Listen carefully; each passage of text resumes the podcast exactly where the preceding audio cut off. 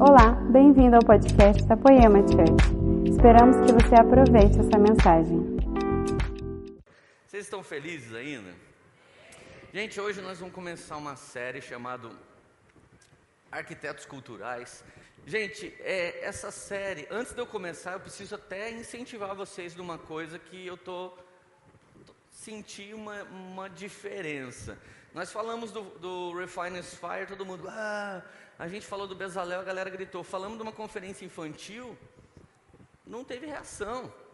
E quer que eu te diga mais? Não tem inscrição. O que, que vocês estão fazendo com os filhos de vocês? Deixando para Peppa Pig discipular, para Bob Esponja? Depois vira esses adolescentes débeis aí que você vai ter que gastar todo o seu dinheiro tentando levar no psiquiatra, no psicopata, no psicólogo, qualquer pessoa que dê um jeito.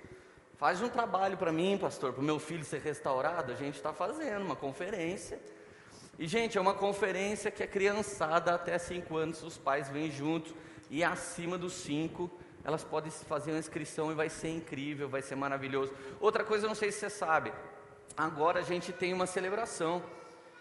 Ou seu filho fica com você, ou ele estaria na salinha sendo discipulado pelo Poema Kids, ou um culto. A gente tem um culto de manhã e um culto à noite para todas as crianças a partir de 8 anos de idade. Por que, que nós estamos fazendo isso? Nós queremos discipular e ajudar a cuidar do seu filho. Nós queremos realmente, em nome de Jesus, estabelecer Jesus dentro dele, amém? Posso contar com você? Porque dia 12 é o dia da criança, então vamos lá ajudar essa criançada a ser cheia de Jesus aí, vamos derramar poder de Deus. A Radassa quer saber se ela vai pregar na conferência, esse tipo de criança que a gente tem que gerar, né? Se você não quer ter problema com o seu filho, ajude o seu filho a ser um problema para o mundo, amém? Ajude ele a estragar o mundo, pelo amor de Deus. Então lá no canto você vai e faz a inscrição para o seu filho. E não é caro, gente. Quanto que é, gente? 10 reais. Se você quiser emprestado, você fala comigo, eu empresto para você. Isso nem é um investimento, na verdade, de verdade. Nós, nós temos um time cheio de professoras, cheio de pedagogas, a gente gerou mesmo conteúdo espiritual, mais para absorção da idade deles, amém? A gente precisa da sua ajuda. Tudo bem? Posso contar com você? Põe a mão no seu coração agora, Pai, em nome de Jesus, nós suplicamos a Ti que o Senhor venha ah, liberando sobre nós espírito de revelação Libere sobre nós espírito de profecia, libere sobre nós o entendimento, Senhor. Nós não queremos uma resposta humana para aquilo que nós temos buscado, não queremos uma resposta acadêmica para aquilo que temos buscado, não, não queremos uma resposta de especialistas, Pai, mas nós queremos a resposta de Jesus, o arquiteto. O Senhor é o arquiteto maior que arquitetou todas essas coisas. Pai, em nome de Jesus, o Senhor sabe que muitos homens que não conhecem a Ti ainda, eles declaram que o Senhor é o designer criativo que fez todas as coisas para funcionar perfeitamente. E Pai, nós estamos aqui como pequenos arquitetos culturais a partir de hoje, recebendo uma carga celestial e um entendimento doutrinário para fazer aqui na terra como é no céu, em nome de Jesus. Ajuda capacita e enche do teu Espírito Santo cada pessoa que está aqui, em nome de Jesus. Amém. Caros amigos, abra sua Bíblia em Gênesis 1, 26. Eu gosto absurdamente de pregar sobre isso. Essa mensagem não é uma mensagem que eu gerei, sabe, lendo a Bíblia e eu fui lá e falei, nossa, esse assunto é interessante, vou pregar. Algumas mensagens que eu gerei foi vendo outros pregadores falar, então veio uma faísca no meu coração, escrevi. Eu acho que ao longo da minha vida eu já preguei algumas vezes mensagem de outras pessoas. Já preguei mensagem do Mark, já preguei mensagem de Subirá, já preguei mensagem de JB Carvalho. Mas existem algumas mensagens que elas nascem dentro da gente. E de verdade, eu vivi um casamento tão infernal, eu vivi uma vida tão ruim, adamicamente falando, eu fui um cara tão mal, que o único jeito de eu começar a funcionar direito era entender o eterno propósito de Deus para o homem. Então, o chamado do homem é amar Deus sobre todas as coisas, e a missão desse chamado é amar o próximo como a si mesmo. Se a gente conseguisse fazer essas duas coisas, nós resumiríamos toda a lei, toda a palavra de Deus. Se você consegue desenvolver o seu relacionamento com Jesus e ouvir Jesus e depois fazer o que ele te disse, cara, está resolvido com toda a face da terra. Está resolvido com todas as pessoas. Você vai ser alguém aprovado pelos homens e aceito por Deus. Mas de verdade, alguns dias que a minha italianona lá, Erika Righetti, italiano tem mania de gritar quando não consegue resolver as coisas. E eu me lembro até de época que a Lília falava: O dia que eu casar, minha vida não vai ser assim. Eu já ouvi falar que ela andou gritando com o Gustavo esses dias. E o Gustavo, para ajudar, também é Strumiello, que também é, também é Itália. Então, tipo assim, é uma beleza. E de verdade, nós temos uma tendência de criticar nossa família. Na minha casa nunca vai ser assim. Depois você vai lá e faz igual. Você não sabe fazer diferente. Porque você não tem um arquétipo, você não tem o um tipo certo de como ser família. Se você cresceu assistindo ah, Hollywood e você cresceu sendo influenciado pelo Projac, família para você não quer dizer muita coisa, você pode arrebentar ela qualquer hora e começar uma nova. Isso já está estabelecido dentro de uma geração. No, no, no cunho igreja, no cunho família, nós vemos pessoas indo para a igreja para pedir para Deus, Deus me dá a minha felicidade. E às vezes a felicidade que o cara está buscando na igreja inclui ele acabar com a vida da mulher dele, ou acabar com o marido, ou sumir com os filhos. Nós chegamos ao ápice de ouvir hoje, dentro do, do meio dos cristãos, eu não estou criticando o mundo. A gente ouve cristão falando, não, eu não vou amamentar, eu já vou dar logo leite normal. Para que, que Deus fez peito na mulher, gente? Você já perguntou para Deus se isso não tem a ver com sustentar a humanidade? Se isso não tem a ver em colocar seu filho aqui, enquanto você alimenta seu filho, você profeticamente está sendo a provedora da terra. Deus deu um chamado para a mulher. Deus não deu seio para a mulher, para a mulher colocar silicone. Cantares capítulo 8 diz, 8:8, quem vai ajudar a nossa irmãzinha mais nova que ainda não tem seio no dia do seu casamento? Do que, que a Bíblia está falando? Uma mulher não estruturada para ser família. Uma mulher que cuida de si mesmo, que cuida do seu egocentrismo e nunca vai conseguir constituir família. Quem vai ajudar? Então, a, a, a mulher mais velha, a noiva madura de Cantares, no verso 8, no, no, verso 10 do capítulo 8, ela diz: Os meus seios são como torres fortes, ou seja, é no meu colo que vai ser construída uma sociedade. É no meu colo que vai ser construída uma sociedade que vai mudar culturalmente as coisas. É uma mulher cheia do Espírito Santo que consegue consolidar uma base dentro de casa. A Bíblia diz que os dois, nesse texto que eu escolhi para começar a mensagem, a Bíblia diz que o homem, ele vai ser duas coisas.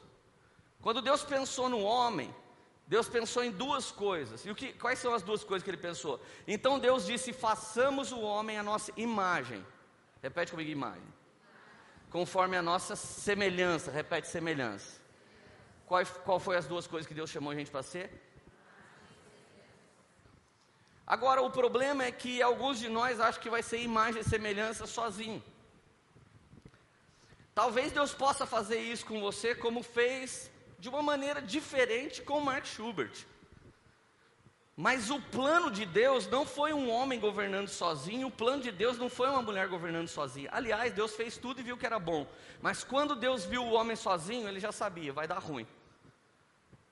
E de verdade, gente, eu vejo como pastor, as mulheres que estão sozinhas, elas são mais bem resolvidas na média do que os homens que estão sozinhos. Porque parece que Deus já colocou dentro da natureza da mulher um certo equilíbrio. Fisiologicamente, a mulher não tem necessidades que o homem tem. E isso já ajuda ela a ser muito mais equilibrada. E, e olha só, depois que se torna imagem e semelhança, Deus dá uma outra ordem. Domine ele sobre todas as coisas. Não é para a gente ser dominado por todas as coisas, era para a gente dominar todas as coisas para Deus. Hoje nós vemos pessoas, elas estão tratando seus pets como se fossem outros seres humanos. E eu não estou falando, gente, não, pelo amor de Deus, não me tenha como radical, mas não é normal. Não é normal você cuidar de um cachorro e investir uma grana nele, que daria para cuidar de umas duas crianças, e depois vem falar para a igreja gastar o dízimo com órfãos. Por que, que você, em vez de ter pets que valem preço de cidadão de Dubai, você não adota uma criança e não salva uma criança das ruas e dá o cachorrinho para ela? Ah, eu estou podendo, então cuida do cachorrinho e cuida de mil crianças, não tem problema. Eu estou falando quando nós perdemos a proporção, Deus mandou a gente governar e não idolatrar.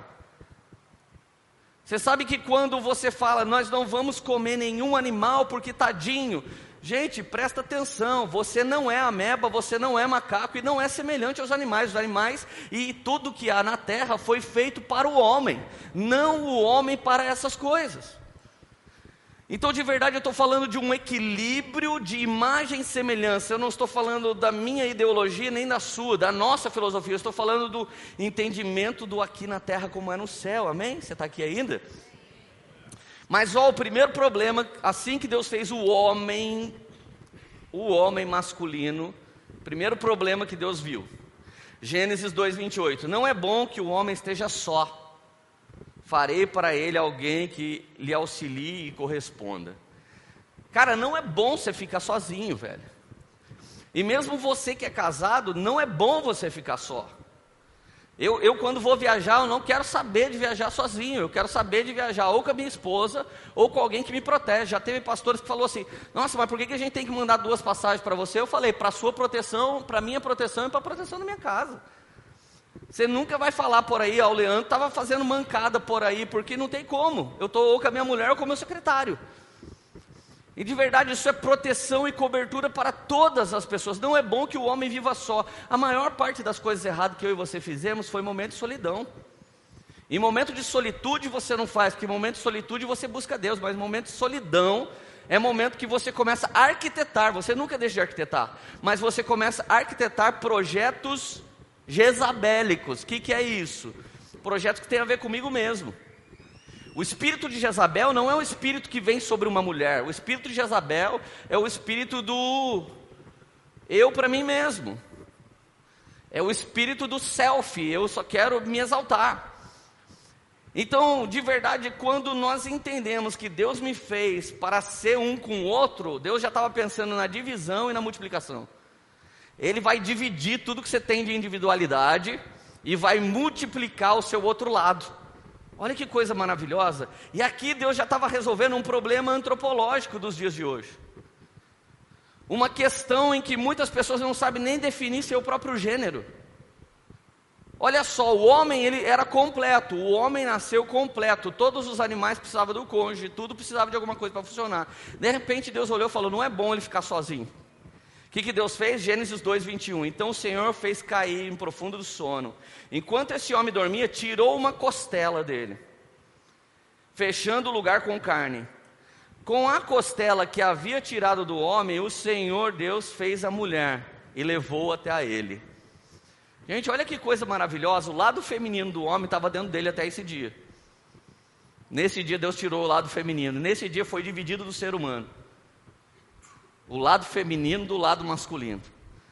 Você quer encontrar seu lado feminino, irmão? Acha uma mulher para você casar. Você quer encontrar seu lado masculino, irmã? Acha um homem para você casar. E eu não estou brincando. E eu não estou confrontando de jeito nenhum a ideologia de gênero que se estabelece em nosso meio hoje. Mas deixa eu te dizer uma coisa. Eu conheci um cara e esse cara ele ele era gay. Só que sabe o que ele fez? Ele casou com uma mulher que também era gay. E sabe o que aconteceu? Aconteceu o que fisiologicamente só acontece quando você tem gênero oposto. Aconteceu que eles ficaram juntos e eles tiveram um bebê. Ele virou a mamãe e ela virou o papai. E numa boa, estava tudo resolvido para a procriação segundo a vontade de Deus. Aí você fala, meu Deus, que absurdo, que absurdo. É alguns caras aqui que são banana e a sua mulher manda em você. É o mesmo caso que eu acabei de dizer. Você é um governante, irmão.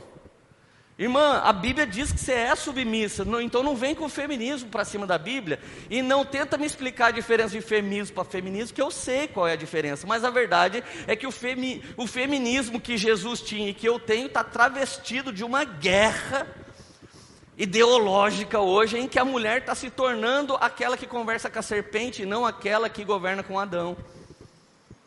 Tem alguém aqui ainda? Então olha só, Deus fez o homem dormir. Nana nenê, senão a cuca vai te pegar. Assim que ele dormiu, Deus tirou, fez Eva. Quando ele fez Eva, a Bíblia diz que Deus trouxe Eva até ele. Está aí porque que muitos caras não conseguem achar uma mulher para casar. Porque se Deus não trouxer ela para você, você não vê. Cara, isso é um problema de homem. A Érica fala para mim, Lê, você pode buscar o sal? Quando ela fala isso, gente, começa a tocar aquela música do carnê do baú na minha cabeça.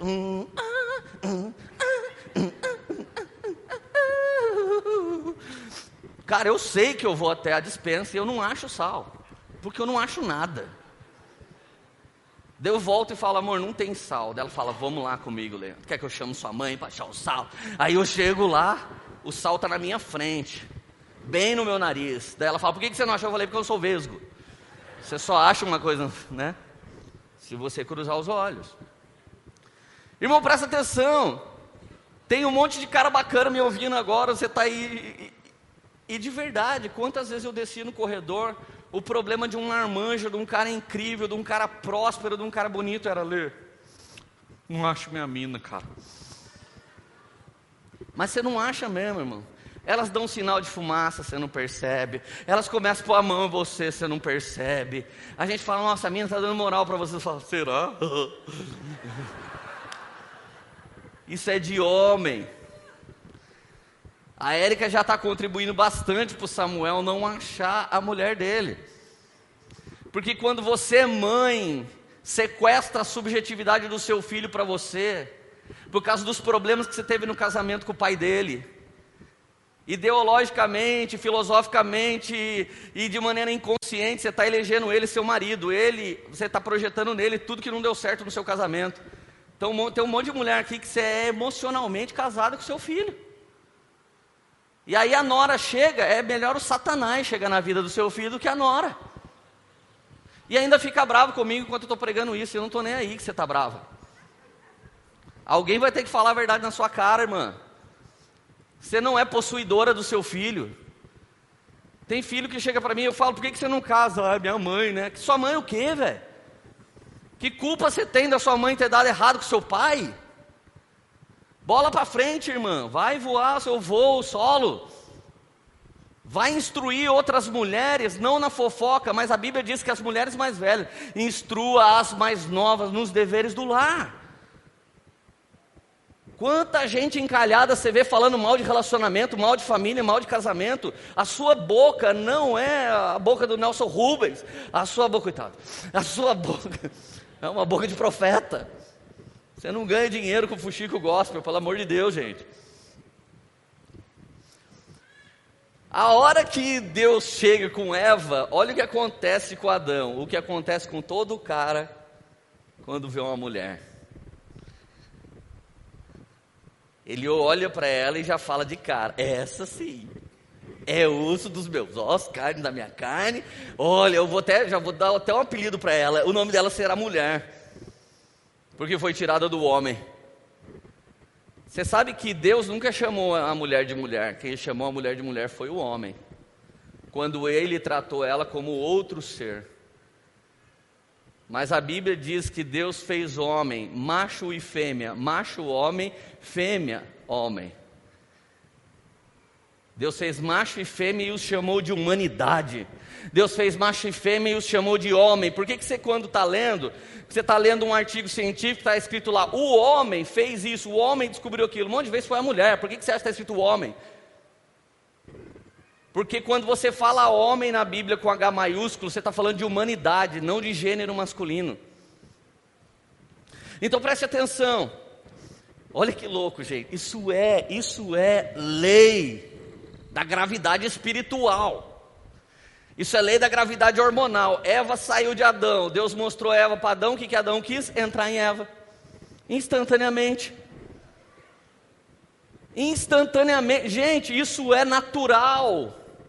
Tem uns influeiros passando por problema, morrendo de vontade um entrar no outro.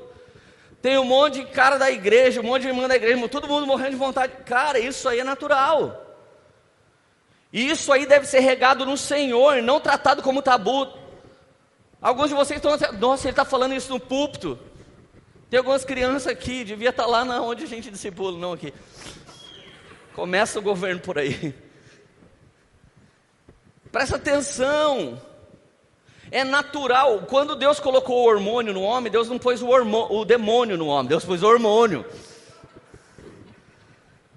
É por não entender dessas coisas espirituais que você pensa que tudo é o demônio.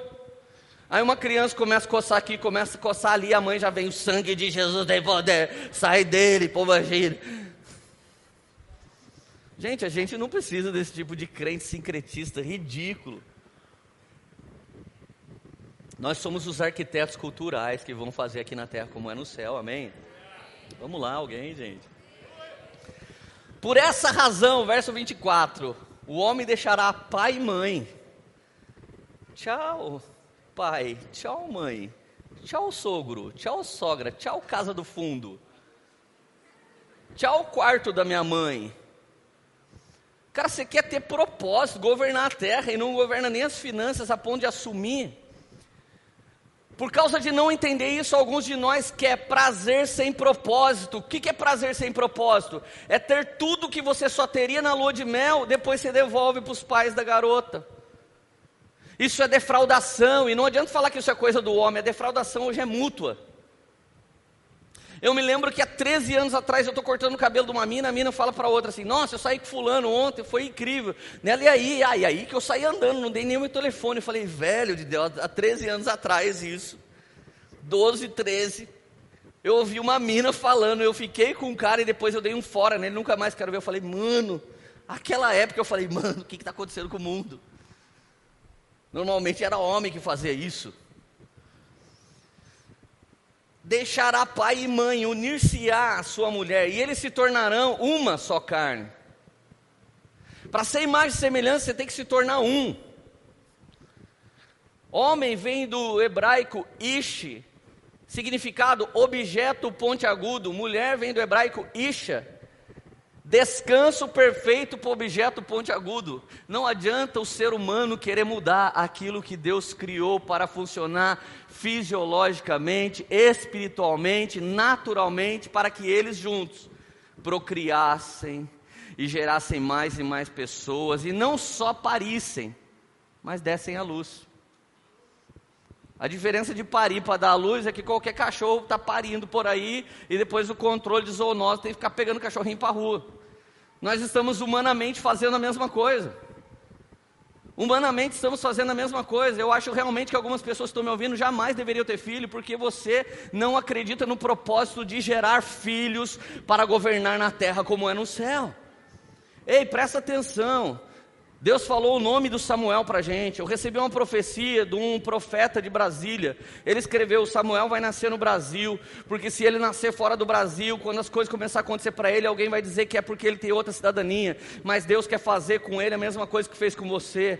Deus levantou você mesmo sem um segundo grau. Deus levantou você mesmo sendo taubatiano. Deus levantou você mesmo depois de seis separações, porque Ele quer mostrar na sua limitação a ilimitação do Espírito Santo. Então, simplesmente eu aceitei. Deus não precisa da minha ajuda nem da sua ajuda, do nosso favor. Ele é Deus e Ele faz o que Ele quer. Aleluia! Não limite o poder de Deus, cara. Ele é muito poderoso. E de verdade. Então nós começamos a orar pelo Samuel. Pensa no momento incrível. A doutora Dani tirou ele, ela é adventista do sétimo dia. Gente, que momento incrível a gente escutando House Fire dentro, da, dentro do centro cirúrgico, um, uma chapação. De repente ela tira o Samuel, doutor Gilberto começa a desenrolar. Cinco voltas de cordão umbilical. Ele falou, eu nunca vi isso. Eu falei, cinco ministérios. Gente, eu nunca perco. Cinco voltas, aí ela disse assim: Seja bem-vindo, profeta Samuel.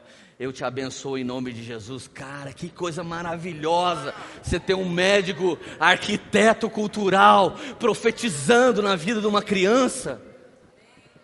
O que, é o contrário de pedofilia? É paternidade espiritual. O que, que é contrário de abuso? É quem catapulta as pessoas para o destino delas. O que é o contrário do caos do humano? É a igreja ser aqui na terra como é no céu. Aleluia! Você ainda está feliz? O homem e a mulher viviam nus e não sentiu vergonha. Como assim, né? Significa que eles eram extremamente transparentes um com o outro, eles não tinham problema de nada. Nem de confissão, nem de limitação, nem de estria, nem de celulite. Eles não tinham nada dividido. Eles tinham um e-mail. Eles entravam na conta do celular um do outro, em todas as coisas. Eles faziam tudo em comum. Agora olha Malaquias 4, verso 5. Por que, que a terra está tão difícil e ruim? Malaquias 4, 5 disse: Eu enviarei a vocês o espírito de Elias, o profeta Elias, antes do grande e temível dia do Senhor. Ele fará com que o coração dos pais se volte aos filhos e dos filhos aos pais do contrário, eu virei e castigarei a terra com maldição. Por que, que a terra tem tanta maldição nesse exato momento? Porque não há coração de pais aos filhos e de filhos aos pais.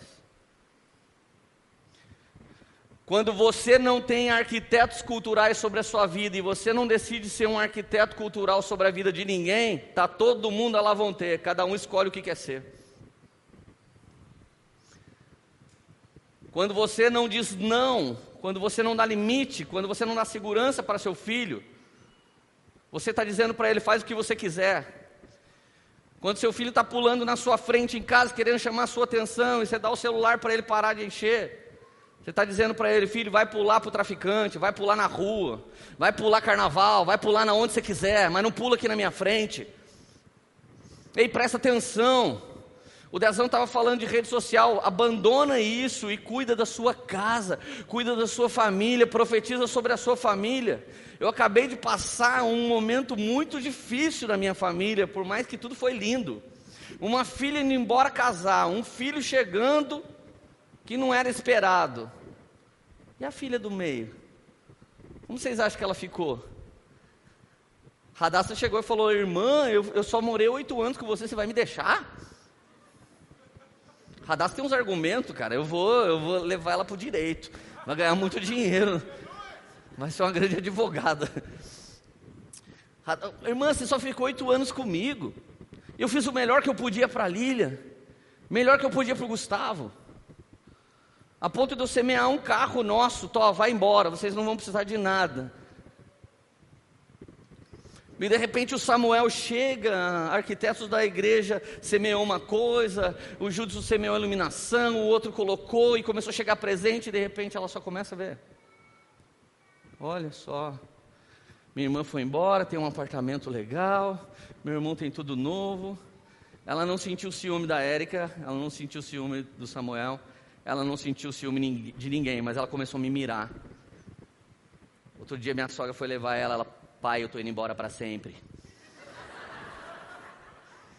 Falei, caraca, o que está acontecendo? Outro dia a Lília foi levar ela, ela eu estou saindo com a minha irmã que me ama. Agora, eu sou um pregador de uma cidade, de uma nação, sei lá do que, um influenciador de pessoas que estão cheias de Jesus. E como tratar uma menininha de oito anos? Que está enfrentando a sua primeira maior luta existencial, ideológica. Vou te dizer como é que eu tratei. Tem um vídeo aí? Presta atenção. Algum momento você vai ter que fazer uma coisa simples. Hoje é um dia muito especial que nós vamos. Hoje é um dia muito especial que nós vamos. Temos jantar de papai e Quê? 不快乐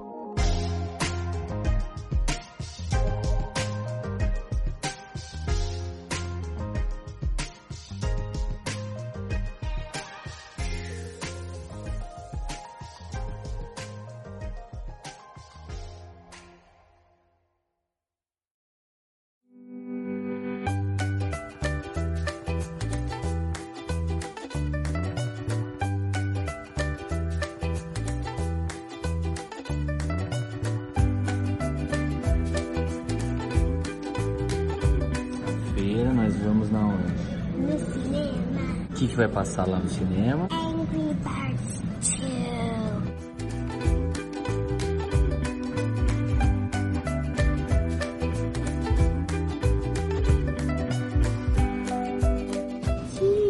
falou? Você tá o quê? Tô com dó de comer. Tá? Por quê? Que lindo que é esse negócio. Olha, é uma borboleta? Que isso? Onde você tá vendo? Ah, é um chocolate só. Um,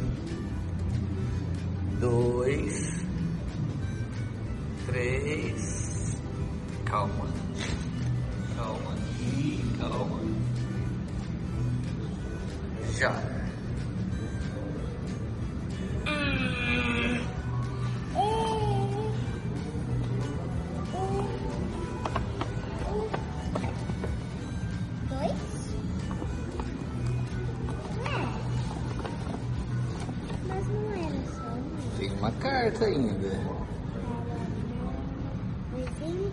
Radinha.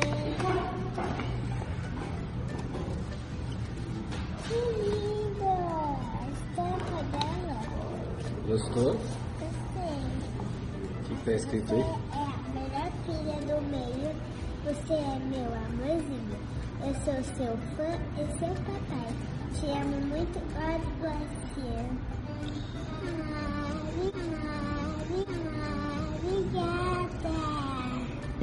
Agora tem que abrir os presentes.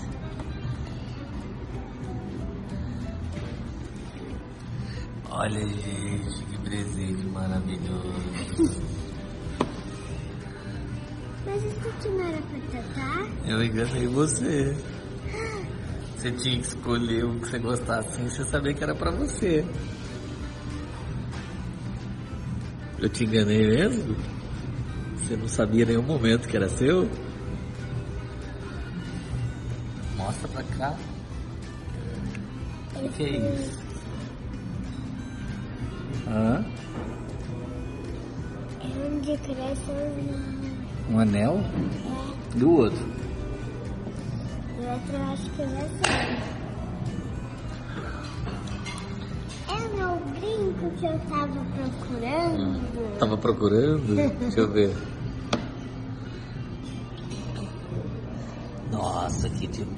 O que, que você achou dessa noite? Muito bom. Você gostou? Olha esse anel de coração, gente. E aí, Rádio? Como foi sua noite? Foi muito bom. A gente comeu coisa gostosa. A gente comeu sobremesa gostosa. Eu ganhei um anel fofinho. Um Brinco e anel? Tira a mão do brinco. Ui, meu Deus. Esse aqui é anel de correntinha. Que chique. Isso aqui é o quê? Isso daqui é petit gâteau da minha Ah, que maravilha, hein? blusa. Muito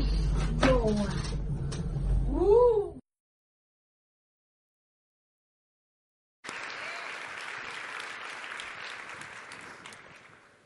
Gente, e- esse simples, essa simples atitude não é considerada por muitos pais.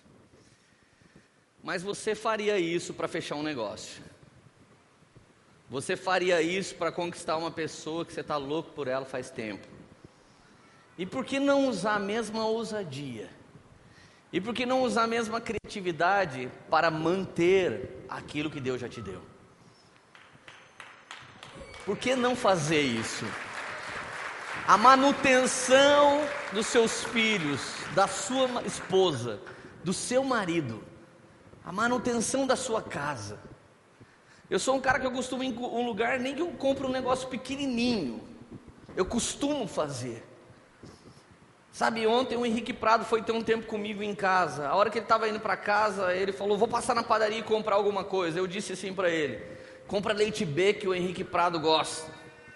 O simples fato de você lembrar que alguém que caminha com você gosta de leite B ou leite desnatado, você está dizendo para as pessoas: Você é importante para mim. O governo do arquiteto Jesus é um governo inclusivo. Ele nota pessoas, ele percebe a dificuldade delas, traz elas para o governo dele e depois catapulta elas para fazer assim como você foi amado por mim, agora vá e faça o mesmo. Você precisa sentir isso. E de verdade Deus está te dando essa palavra hoje, gente, porque eu me perguntei um dia, por que minha casa é um inferno? Por que, que eu sou um cara errante? Por que, que a Érica é assim? Por que, que eu sou assim? E Deus me disse, eu vou te discipular. Eu abri a Bíblia, eu peguei um caderno e eu fui escrevendo cada coisa. Eu estudei o livro de Neemias em 2011 várias vezes e Deus falava para mim: você não pode pregar sobre o que eu estou te ensinando, porque esse ensino é para você viver. Sabe, a Bíblia diz aqui: se o coração dos filhos está conectado aos pais e dos pais aos filhos, como arquitetos, como homens que fazem aqui na terra como é o céu, então a terra está abençoada. Então o problema da terra requer o que? Requer a instituição que Deus criou em pé. A primeira instituição que Deus criou para estabelecer a vontade dele foi uma família, onde dois ou mais estão reunidos, onde o marido e a mulher, e se vier alguns filhos estiverem reunidos, eu estarei no meio de vocês. Todos vocês que estão me ouvindo, deveria ter o seu próprio GC dentro da sua casa, fazer o seu próprio culto dentro da sua casa. Buscar o Senhor dentro da sua casa, um lê um salmo, outro canta uma canção, alguém ora, cada vez a gente faz de maneira diferente isso em casa. E, e você, para você acreditar ainda mais no que eu estou dizendo, Provérbios capítulo 1, verso 8, na Almeida, século 21. Olha como é que está esse texto. Meu filho, ouve a instrução do teu pai, e não despreze o ensino da tua mãe. Repete comigo: instrução do pai ensino da mãe. Deus fez o homem para ser imagem, então o homem deveria fazer o que? Ser um sacerdote do lar que mostra o arquétipo, que mostra a doutrina, que mostra o fundamento. E a mãe, quando ele sai pela porta e vai trabalhar, a mãe não deveria falar: seu pai é um trouxa, seu pai é babaca. Quanta mãe é cúmplice da filha para a filha ficar com o namorado à vontade quando o pai sai. Depois vem perguntar para a gente o que está dando errado. O que está dando errado é que você e o seu marido não se tornaram um. Não é essa atitude que está ferrando tudo, é que vocês nunca são um. Ele diz que quer calor, você quer frio. Ele diz que quer praia, você quer bariloche. O problema é que vocês nunca se casaram. Parece Isaac e Rebeca. Um gostava do filho mais velho, outro do mais novo. Um não estava nem aí com o propósito de Deus, o outro mentiu para o propósito de Deus acontecer. Bela família, uma família dividida. E tudo que vai sair dessa família é divisão, machucado e flagelo. A instrução é do pai, e o ensino, a reafirmação é da mãe. Eu me lembro que um dia meu pai saiu, meu pai entrou numa comigo, meu pai saiu, eu falei, eu vou juntar a barba dele quando eu crescer, eu vou dar na cara dele. Minha mãe pegou o chinelo e falou, e eu vou dar na sua cara agora, porque o seu pai trabalha duro, o seu pai traz alimento para essa casa, e você não pode falar assim do seu pai, rapaz. Cara, como que alguém pode falar da minha família? Minha família talvez não seja a melhor da igreja, com certeza absoluta, isso é verdade. Mas minha mãe tem todos os filhos na presença de Deus, todo mundo restaurado. Por mais que não seja uma família perfeita, é uma família que os princípios de governo que ela entendeu, ela passou a orar e ela passou a estabelecer. Eu não estou dizendo para você te desafiando a ser a família que muitos cursos estão pintando que você tem que ser hoje. Sabe a família que aparece comercial do leite molico? Todo mundo maravilhoso e incrível, fora do comum, tudo funciona. Eu não estou falando de você ser assim. Verso 9. Se você pegar a instrução do pai e o ensino da mãe, serão uma coroa de graça para a tua cabeça e o colar para o teu pescoço. O que é coroa e colar, gente? Cobertura da mente e do coração. Cobertura do entendimento, da cultura e do temor. Se você receber isso, oh, escuta isso. Outro dia eu fui fazer a barba com meu pai, todo feliz, né? Onde você vai ler? Vou viajar, vou pregar nos Estados Unidos. É, filho, que bacana. Onde você vai pregar? Pai, eu vou pregar numa igreja que o John Wesley pregou, Chicago. Que bacana, filho. Pai, vai ter até tradutor. Você acredita? Maravilhoso. Quando ele está com a navalha bem aqui embaixo, ele falou assim: Filhão, oi pai, você nasceu em Tremembé. Sua mãe cuidou de você com fralda de pano. Sua bunda nunca viu hipogloss. Você foi tratado com maisena. Mamãe colocava maisena para você não assar. Falei, por que, que você está falando essas coisas? Deus vai te levar para lugares ainda mais altos. Só não esquece quem é o seu pai e a sua mãe. Só não esquece do lugar que Deus te tirou. E a sua raiz está nesse lugar. Eu te abençoo, não só para pregar em Chicago, mas na face da terra. Isso é uma instrução. Isso é um governo. Isso é a sua família te estruturando em coisas inegociáveis. Hoje tem gente escalando uma jornada com pessoas, ferindo pessoas, largando pessoas para trás para chegar no lugar que ele almeja. Isso não é o que Deus chamou o homem para fazer na terra. O homem, chamou, o homem foi chamado para estabelecer coisas na terra e levar o máximo de pessoas que ele pudesse junto para estabelecer aqui na terra como é no céu. Olha Provérbios 6, verso 20, ao meio do século 21 também. Meu filho, guarda o mandamento do teu pai e a instrução da tua mãe. Repete comigo: mandamento do pai, instrução da mãe. Sem esse posicionamento de governo, imagem, um homem, semelhança à mulher. As coisas não vão funcionar dentro do lar como diz a Bíblia. Se você larga só o homem para governar, não vai ser como diz a Bíblia. Se você larga só a mulher para governar, não vai ser como diz a Bíblia. Não adianta ser um homem que põe muito dinheiro em casa, mas não está presente no governo desse lar. Não adianta, porque se a sua filha sentir falta de você e você não tiver tempo para ter um jantar como foi o meu e da rádio, algum cara vai ter tempo para ela. E aí você vai falar: o que, que aconteceu? O que aconteceu? Não, o que nunca aconteceu. Você jamais governou um lar. Verso 22: Quando caminhares, isso te guiará, quando deitares, isso te guardará, quando acordares, falará contigo. Pois, olha esse revelação, que coisa sensacional, meu Deus do céu. O mandamento é uma lâmpada e a instrução é luz. De quem é o mandamento mesmo? Vai, finge que você estava prestando atenção na minha pregação. O mandamento é do pai e a instrução é da mãe. O ensinamento é da mãe. Mandamento do pai, instrução é da mãe. Amém? Olha o que o verso 23 diz: Mandamento é uma lâmpada, instrução é uma luz. Me responde quem é que acende ou apaga a luz de casa agora. A Bíblia diz que o homem é o cabeça, mas a mulher é um interruptor. Mulherada, se você resolver apagar a luz do seu marido em casa, está deletado.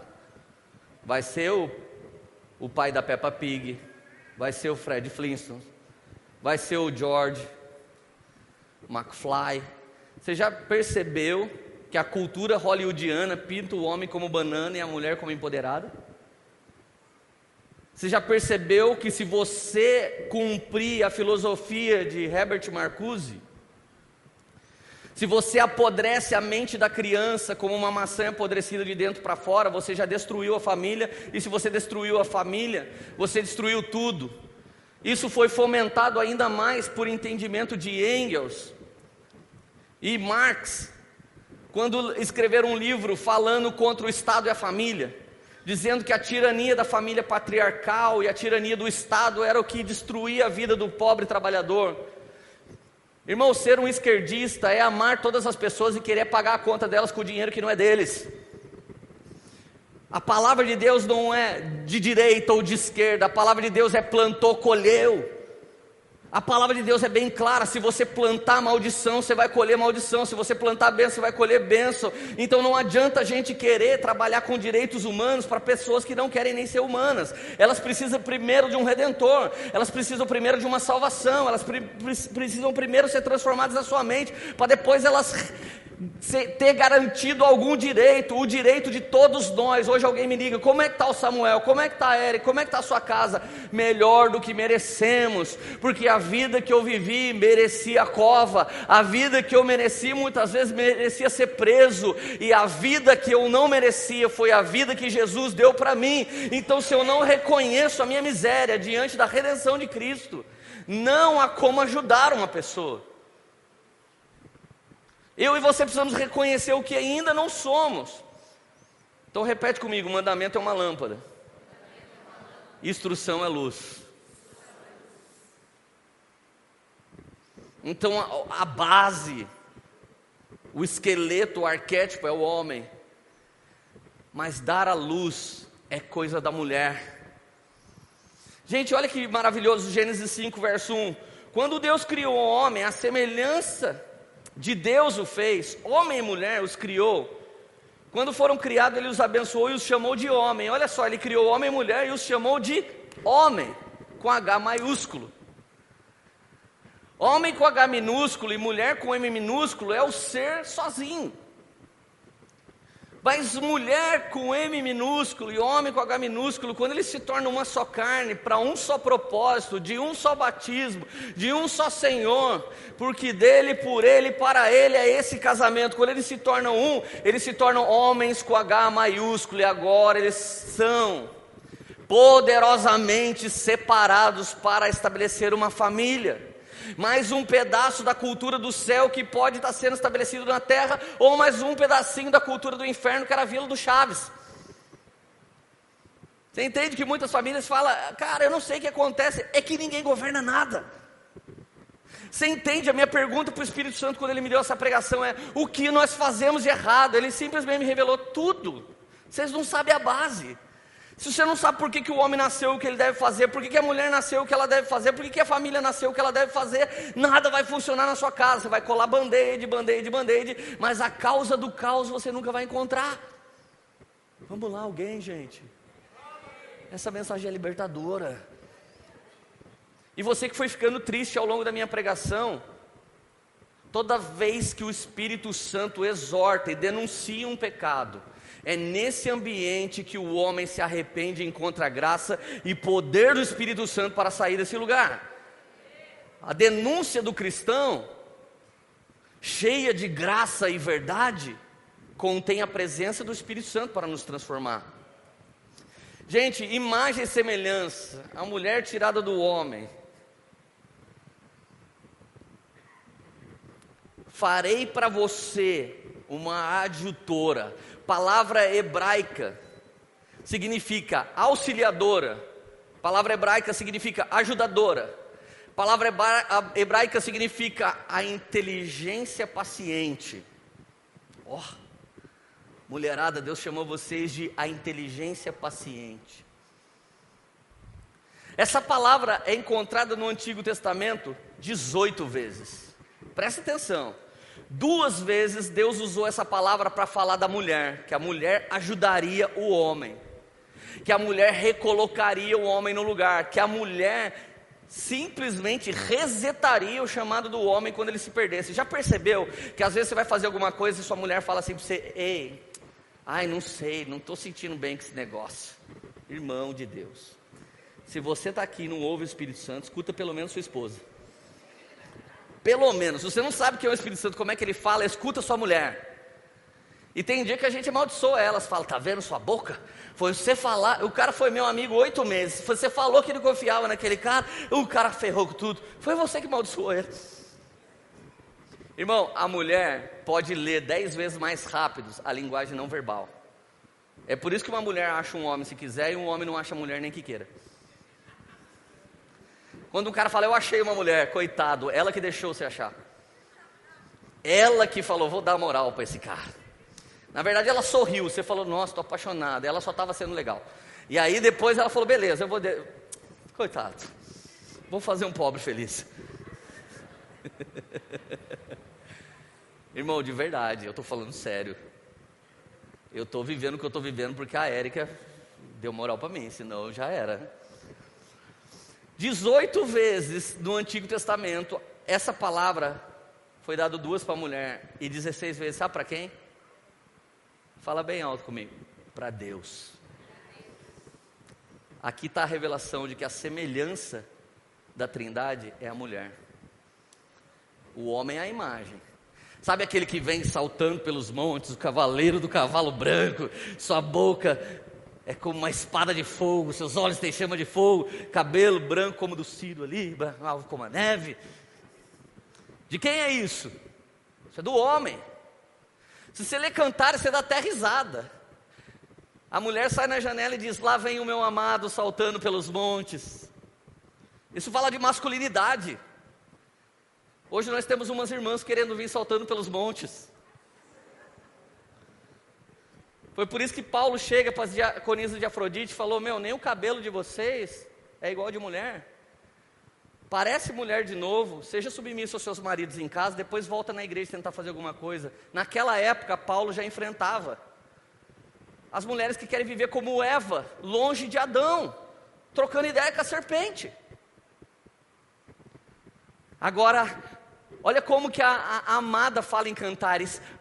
Ai, amigas de Jerusalém, filhas de Jerusalém, chame o amado, me revigorem com uvas passas Ai, o meu amado. Quando eu falo do meu amado, minha mão começa a destilar nardo. Vocês conseguem entender isso, né, gente? O nardo pinga pelas minhas mãos. Uh. Cantares 7, fiz do, fiz do umbigo da minha esposa uma taça para um bom vinho.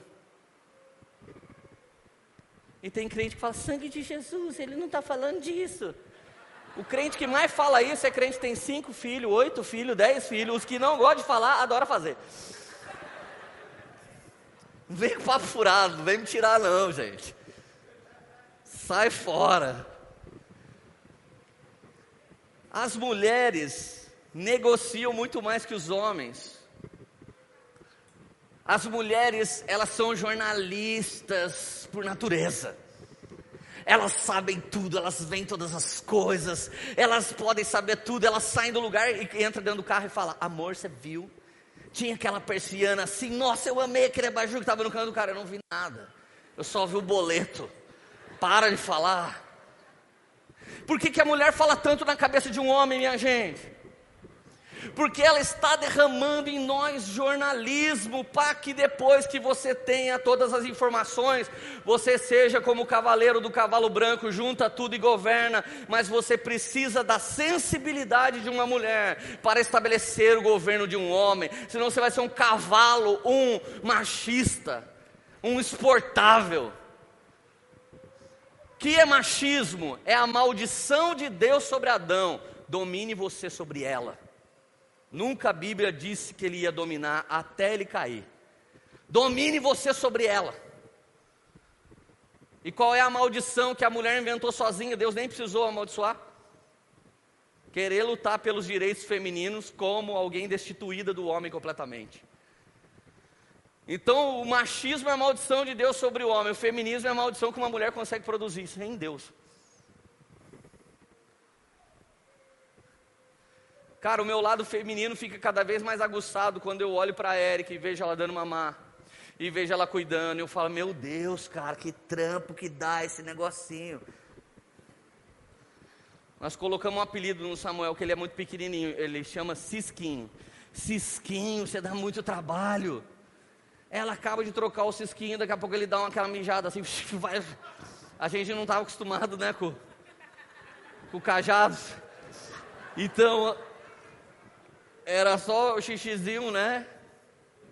Indoor, né? Tipo, era um xixizinho diferente, né? Nunca foi para longe. E de repente, aquele, aquela coisa. Outro dia fez nela, outro dia fez. Eu falei, mano, olha o cisquinho, velho. Não pode soltar a, a, a, toalha de cima dele, que ele já mija tudo, qualquer coisa. Depois as mulheres falam, não mija na tábua. Mas desde pequeno já faz isso.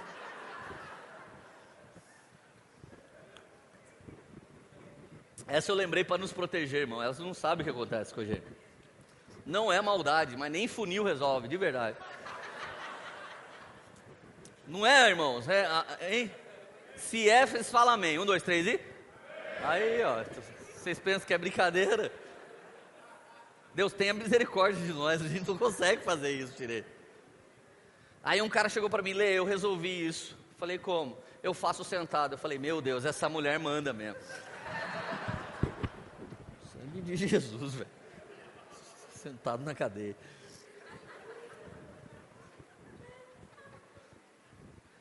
Agora, olha o que, que acontece quando você não tem o homem e a mulher governando. Eu não estou falando de ter um casamento que não tem os dois, tá? Alguma viúva pode estar me ouvindo, alguma pessoa divorciada pode estar me ouvindo, e eu não estou falando disso, eu estou falando do arquétipo bíblico, cultural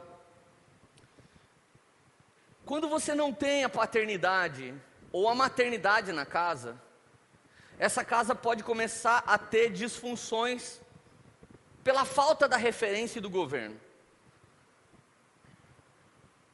Agora, por que, que tudo isso aconteceu, Leandro? Então a falta de família traz a maldade? Na verdade, a queda adâmica traz a maldade. Deixa eu te dizer uma coisa: a sua bisavó e minha, meu bisavô, eles já queriam, eles já tinham o hormônio para do demônio. Quando eles tinham 12, 13 anos de idade, eles já queriam fazer o que não era hora de fazer. Então, essa questão de ter vontade de pecar não é de hoje. A princesa Isabel tinha isso. Todo mundo, Marechal Deodoro, todas as pessoas que ficaram lá para trás, eles tinham isso. Aminon estuprou Tamar, os filhos de Davi. Ele olhou para a irmã dele, ficou louco pela irmã dele, ficou com a irmã dele, estuprou a irmã dele, e depois o irmão dele pediu para o pai fazer alguma coisa, o pai não fez nada, Absalão foi lá e matou o seu irmão. Então, esse problema de sexualidade, de prostituição, de pornografia, de descontrole sexual, não é de agora. Só que quando eu engravidei a Érica, há 23 anos atrás, que é a idade da Lilian, sabe o que todo mundo falou na hora? Casa, pelo amor de Deus, não pode fazer um negócio desse. Já estava na moda a meninada engravidar, mas o que não estava na moda era um pirralho que nem eu ser pai. Então era assustador, as pessoas chegavam e falavam assim, mas quem que é o pai? Daí eu falava assim, eu. Daí todo mundo, nossa, sem comentário, deixa quieto. A verdade é que de lá para cá, o darwinismo foi fazendo a gente aceitar esse tipo de coisa. Sua avó, seu avô não estava nem aí com o macaco, nem aí com a meba, e nem aí com o cataclismo, e nem aí com a explosão cósmica, porque não fazia sentido para eles. Sabe por que não fazia sentido? Porque naquela época a ética, a moral e muitas outras coisas estavam em alta ainda. Então todo mundo sentia vontade, mas nem todo mundo fazia, porque pensava: Deus, Deus pode matar, Deus pode pesar a mão, não é certo, tem que casar, tem que ter família, não pode separar, não pode divorciar. Então começou a entrar sorrateiramente na nossa esco escola um seguinte ensino. E olha que na mesma série você tem esse paradoxo, né? Se eu não me engano, me ajude aí os que estudaram muito. Mendel fala que você só pode ser aquilo que você é. É a base do DNA. Girafa não vira cavalo. Girafa, girafa, girafa, girafa, girafa. O filho do Vitor Belfort, o Belfort, abracei ele, ele é muito forte. O filho dele, tadinho, magrelo. Então não significa que o que uma geração faz, a outra vai viver. Isso fala de DNA, mas a evolução diz que há evolução. Então você veio de uma explosão, você veio do Big Bang, da ameba que virou macaco, que virou sapiens e nós estamos aqui agora. Então, quando você começa a acreditar nisso, você resume imagem e semelhança, ah não, não creio, eu sou uma camisinha que furou. Ah, eu sou um eu sou uma noite depois do forró. E como eu vim do macaco mesmo, não tenho propósito. Eu vivo pelo que sinto. Mas Deus está garantindo que para ser imagem e semelhança, você não pode viver pelo que você sente, você tem que viver pelo que você crê. O que eu sentia é que eu era um drogado, o que eu sentia é que eu era um louco, o que eu sentia era que eu era um cara violento, e o que a Erika sentia é que ela não era protegida, então a gente se brigava, a gente se batia, a gente brigava, a gente lutava, a gente fazia tudo que não era de Deus. Então o que acontecia? Nós vivíamos pelo nosso sentimento. Eu queria ser amado, queria ser cuidado, ela também queria, mas um não conseguia cuidar do outro. E nunca a gente entendeu o propósito. Então, por causa do que eu queria sentir, do que ela queria sentir, a gente brigava. Então foram, foram falando para você na escola: você não pode lutar, é hipocrisia. Se você sente isso, tem que ser isso. Se você sente aquilo, tem que ser aquilo. Você não pode ser hipócrita. Isso foi regado dentro de nós. Então a imagem, semelhança e o propósito que nós temos foi resumido a: eu sou um acidente cósmico. Então você não precisa falar no que você acredita, mas se dentro de você você crê que você é um acidente cósmico, você nunca vai viver por propósito e você não consegue se encaixar com ele. Mas se você não acredita nisso, se você fala isso é uma teoria, como o nome diz, é teoria de Darwin. Mas a verdade é a palavra de Deus, e a soma da verdade é o que eu posso me tornar em Cristo Jesus. Então eu não vivo mais pelo poder do meu sentimento, eu não sou dirigido pela minha alma. Ah, por que, que, você, por que, que você bebe, Jânio Quadros? Eu bebo porque é líquido, a resposta do cara. Por que, que você fuma? Eu fumo porque é fumaça. Quando você vive por propósito, você fala assim como o meu carro a álcool, eu não ponho diesel. Você entende? Eu não ponho diesel no meu carro a álcool porque vai estragar, eu não viro esquina e o motor vai estourar. Assim também eu, casado, não vivo mais como solteiro, porque isso não vai dar certo. Assim eu, agora que sou casada, não vivo mais como uma solteira, porque não vai dar certo. Assim agora, aquilo que Deus me fez para ser, é assim que eu vou ser. Então, os frutos da arquitetura que Jesus planejou de antemão para você começam a acontecer. Então, talvez você já foi um crente que correu atrás de um milagre, mas a vida de um arquiteto é abundante em milagres. A vida de um arquiteto cultural é abundante em manifestação de Deus, a vida de um arquiteto cultural é abundante nas coisas que Deus deu para ele viver. Amém? Você está aqui ainda? Aí a turma fala: pecado está terrível hoje. Não, é que agora está liberado o pecado. E no tempo da sua avó não estava. E vai liberar um pouquinho mais. Mas, Leandro, como é que a gente sai dessa?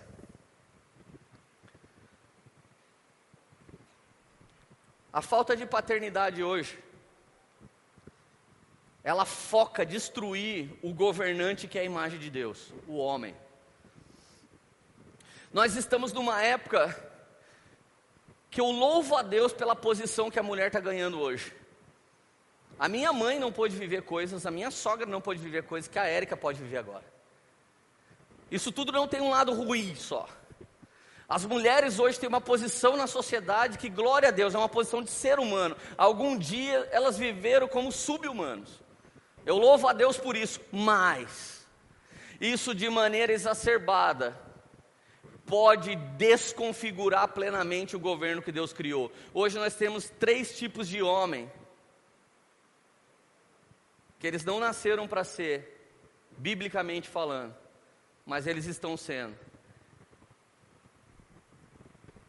emasculados, efeminados e o viril. O emasculado, ele é um cara que nunca teve a figura paterna bem resolvida, masculina, mas ele tem sua tia, sua avó, sua mãe, sua irmã como mulheres governantes. Então ele não é gay, mas ele é protegido por mulheres. Então ele é o cara que sempre fala: ai amiga, você está tão bonita. É uma nova geração que você pira nas fotos, que você curte tudo que ele faz, que ele fala, você só não quer para casar. Tem uns meninos que andam assim com, com uma multidão de mulheres. Eu chego para as meninas, e aí, tá orando com ele? Falei, ele é quase minha amiga.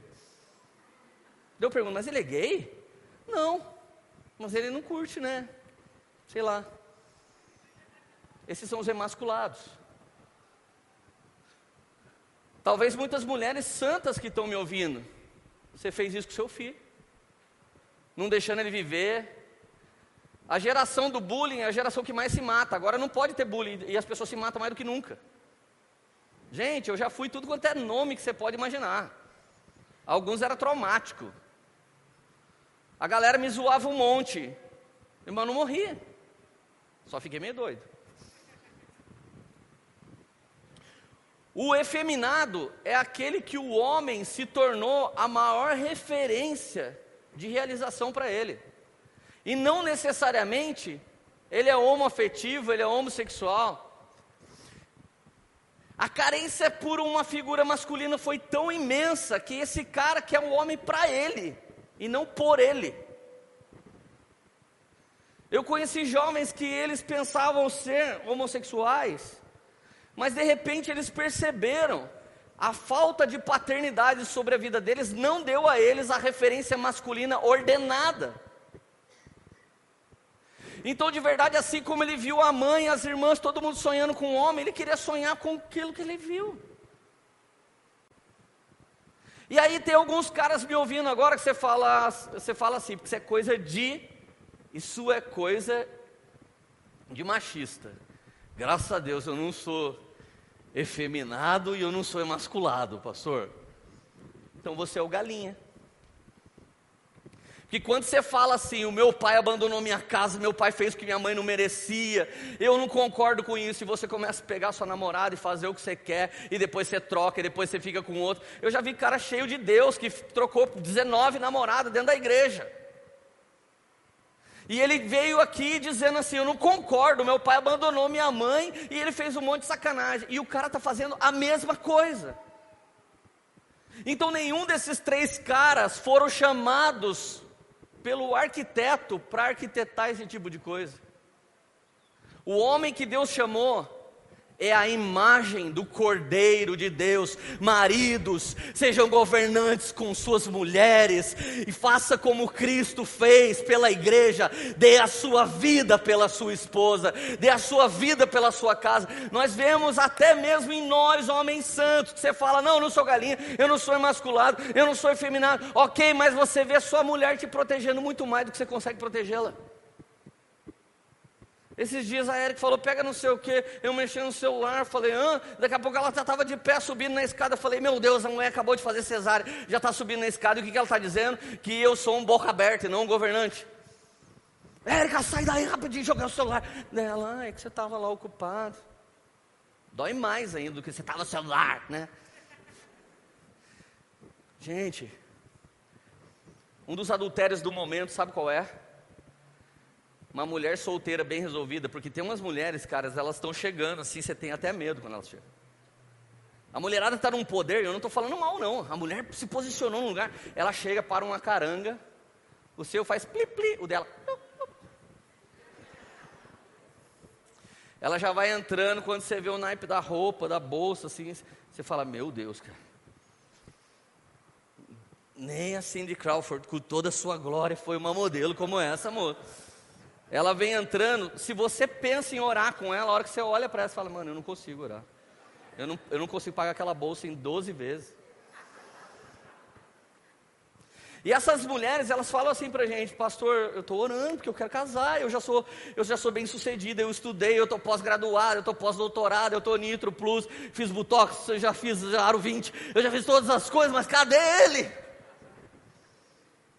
Mas ele é o Bob Esponja. Duh. O calça quadrada está lá em todo lugar. Estou vendo os vídeos do Tiago Negro. Não sei se eu compro 50 reais de IPCA. Vamos para ousadia, irmão. Vamos para os small caps. É ali que está a prosperidade, rapaz. Eu estou querendo comprar um seliquinho. Esse dia eu conversei com uma moça da igreja. Ela tem uma carteira monstra de investimento. Eu falei, eu estou falando com o marido ou estou falando com a esposa? Eu estava falando pela rede social, ela, é comigo mesmo. Eu falei, meu Deus do céu, não é possível. Ensina essas coisas aí que você aprendeu. Hoje nós vemos mulheres se posicionando, por quê? Porque alguns homens não querem ter a responsabilidade do que elas tiveram que assumir muito cedo, vendo o pai ser um nada e a mãe ser tudo. Algumas mulheres que estão me ouvindo aqui, vocês são verdadeiro pai e mãe, verdadeiras heroínas. Ainda que esteja com o marido por perto de você, a casa não ruiu e não caiu porque você existe. Agora olha isso, gente. Timóteo diz como está essa geração hoje. 2 Timóteo 3,1: Saiba disso, nos últimos dias sobrevirão tempos terríveis. Os homens serão egoístas, avarentos, presunçosos, arrogantes, blasfemos, desobedientes aos pais, ingratos, ímpios, sem amor pela família, irreconciliáveis, caluniadores, sem domínio próprio, cruéis, inimigos do bem, traidores, precipitados, soberbos, mais amantes dos prazeres do que amigos de Deus, tendo a aparência de piedade, mas negando o seu poder. Afaste desses homens. Já está se cumprindo esse texto ou não? Verdadeira, existe uma geração com aparência de piedade maravilhosa, inimigos da família, desobedientes aos pais, estabelecem ideologias de rebeldia e de verdade. Fala para o seu vizinho assim: existe um antídoto para tudo isso. Repete para você mesmo: existe uma saída para tudo isso. Eu vou ler esse texto. O dia que eu entendi isso, irmão, eu vou te falar como eu me senti. O cara mais babaca do mundo. quando eu estudei, eu não, eu não tenho tempo para falar nessa mensagem o que eu vou falar nessa série. Mas quando foi chegando todas essas informações, o Espírito Santo foi me revelando esse tipo de coisa. Eu queria pedir perdão para o meu pai por vezes que ele foi me educar e eu não quis receber. Eu queria pedir perdão para minha mãe, para minha sogra, para minha esposa. Quantos dias ela chorou porque ela queria ter um marido em casa e eu era um moleque. Quantas vezes a minha família chorou porque queria me ter como família e não como qualquer outra coisa que eu decidi ser. Eu comecei a perceber que eu era um cara que me drogava com o meu dinheiro, porque eu trabalhava, eu era honesto, nunca roubei. Eu comecei a perceber que eu fazia aquilo comigo, falava, não estou fazendo mal para ninguém, mas estou fazendo mal só para mim. Eu comecei a ver a devastação de mal que eu estava fazendo com todo mundo que me ama. Mas Efésios capítulo 4 fala do antídoto e da resposta para tudo isso. Eu e você só nos tornamos um arquiteto quando nós absorvemos uma coisa de Jesus até que todos cheguemos à unidade da fé, do pleno conhecimento do Filho de Deus e à perfeita varonilidade. Repete essa palavra comigo: varonilidade. Essa palavra grega significa a passagem de menino para homem, de menina para mulher. E por que, que você acha que as mulheres conseguem amadurecer mais do que os homens? Por que, que a maior parte das mulheres estão mais bem posicionadas que os homens? Sabe por quê? É uma coisa simples. As mulheres têm um rito de passagem, todas elas passam e todo mundo descobre aonde fica a divisa de menina para mulher. Sim ou não?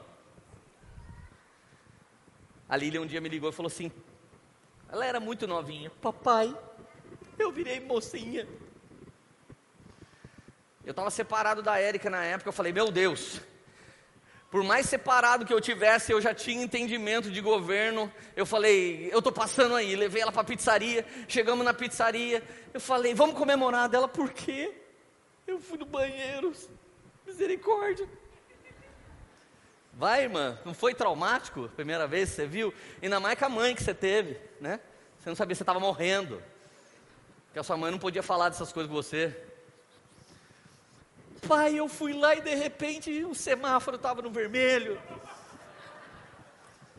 Daí eu falei assim, olhei para a cara da Érica, daí ela fez aquela cara de.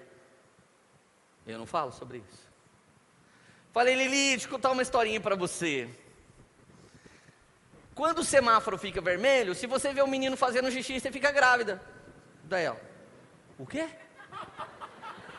Daí a Érica, ai meu Deus do céu, eu vou sair daqui. E aí, esse mesmo jantar que eu tive com a Rádio, eu tive com a Lília.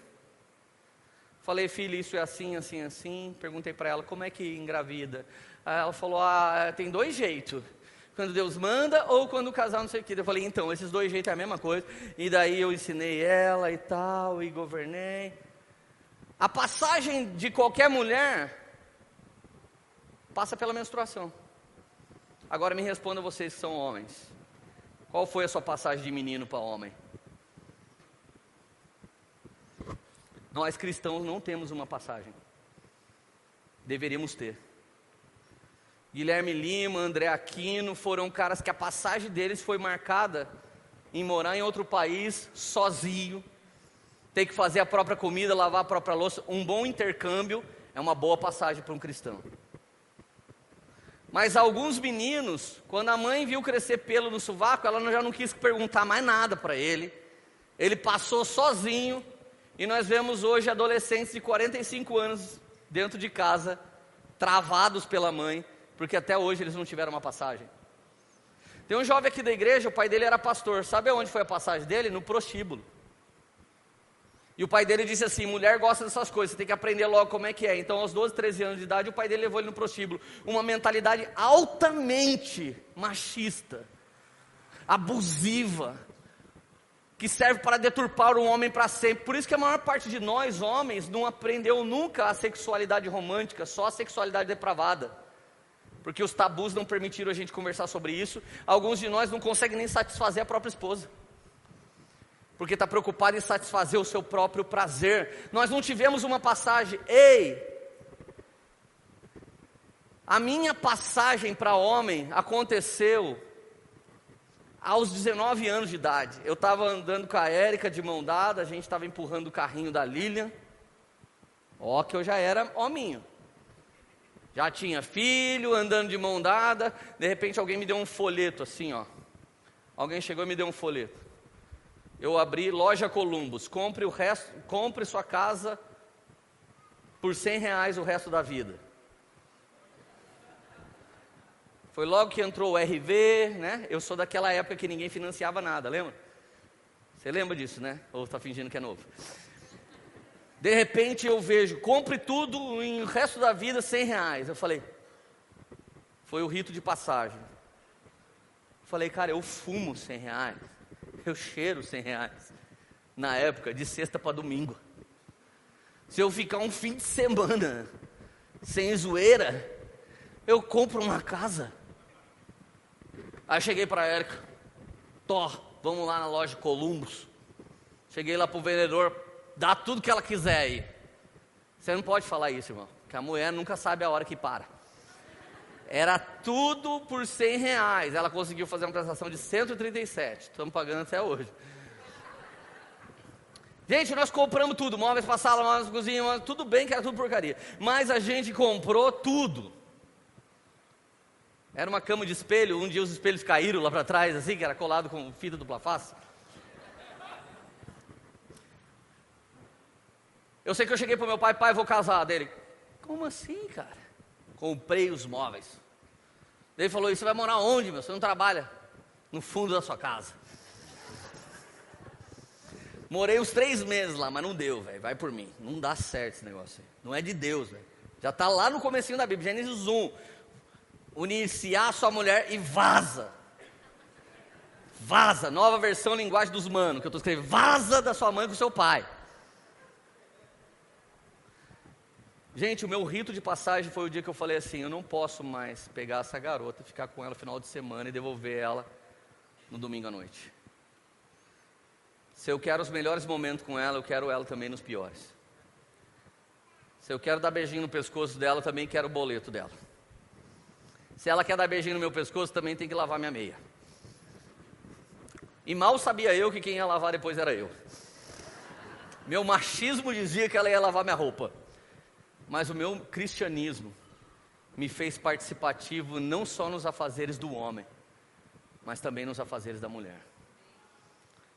Alguns de nós, irmão, estão tá pensando avante, além e lá no alto, enquanto deveríamos estar pensando para trás, no elementar e na base. Para sermos verdadeiros arquitetos culturais, nós vamos ter que aprender sobre o governo do homem e o governo da mulher. Esse, essa manhã foi só uma faísca de tudo que a gente vai falar nessa série. Eu quero dizer para você que é uma mãe solteira, quero dizer para você que é uma mulher divorciada, que é uma viúva se enquanto eu fui pregando, você foi quase se desesperando. O salmista diz que ele é pai dos órfãos e ele, o Senhor, é marido da viúva. Eu quero dizer para vocês que não tiveram a circuncisão do seu pai, Moisés negligenciou isso, então Zípora foi lá e fez. Muitas vezes Deus vai trazer esse poder sobre uma mulher. E ela vai ter a função de um homem de uma mulher. Deus vai trazer muitas vezes isso num homem. Eu tive um tio que ele perdeu a esposa, os filhos eram pequenos. Sabe o que ele decidiu fazer? Eu nunca vou me casar, porque eu não sei se eu vou achar uma mulher que vai cuidar bem dos meus filhos como eu. Eles morreram, eh, o meu tio morreu com os meus primos altamente suprido de pai e mãe, tendo só pai. Você sabe disso porque alguns de vocês são casados, mas não assumiram a função ainda. Eu não vim aqui falar para você, nossa, sua vida está acabada e não tem jeito. Quem está falando isso para você é alguém que nunca deu certo em casamento. Mas pela graça e misericórdia eu estou tendo filho pela terceira década. Deus foi tão gracioso. E a coisa mais poderosa que Deus já fez na minha vida, presta atenção, não foi me tornar pastor da Poema não foi me levar para pregar nas nações, não foi me prosperar. A coisa mais poderosa Jesus fez comigo foi me manter casado com a minha esposa. coisa mais poderosa que Deus fez comigo foi eu poder entrar no casamento da Lília, enganchado com ela. Falando para ela, eu fui governante com você até hoje, mas agora você vai ter outro. Uma das coisas mais poderosas foi a hora que eu abracei o Gustavo, coloquei a mão aqui nele e falei, cara, eu transfiro para você o governo da Lília. Você e ela serão uma só carne, uma família muito melhor que a nossa. Que você leve vantagem sobre o que seu pai e sua mãe te deu, Gu e sobre o que nós estamos dando para vocês. A coisa mais poderosa que Jesus fez na minha vida foi restaurar dentro de mim um amor pela mulher que eu tinha me separado. A coisa mais poderosa foi Deus fazer um menino mimado, drogado, insuportável que eu já fui, se tornar um governante. E eu só tenho um ministério bem sucedido e você está aqui me ouvindo como pastor, porque todas essas coisas são a base da minha vida. E ninguém aqui vai em lugar nenhum se você não entender o que é ser um casal de arquitetos, imagem e semelhança de Deus. E eu vou te ensinar a oração que faz isso acontecer. Você quer aprender? começa a orar ela comigo, você já conhece. Pai nosso que estás no céu, santificado, vamos lá, igreja. Venha a nós, seja feita aqui na terra como no céu. O pão nosso de cada dia nos dai hoje. Como nós perdoamos, não nos deixe cair em tentação mas livra-nos do mal, porque Teu é o reino, o poder e a glória para todos sempre. Amém. Toda vez que você orar o Pai Nosso, você vai pedir para fazer na sua casa como é no céu, na sua masculinidade como é a do céu, na vida da sua esposa como é a do céu. Fica de pé, vamos louvar Jesus nessa última canção. E que esse Pai Nosso, querido, que você orou, nunca mais seja orado de qualquer maneira, mas como uma, um download diário da graça e misericórdia de Deus para vocês se tornarem verdadeiros arquitetos, aqui na terra como no céu. Vamos lá, igreja.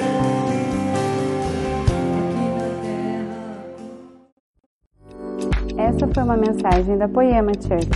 Para você ficar por dentro de tudo que está rolando, siga nossos perfis nas redes sociais.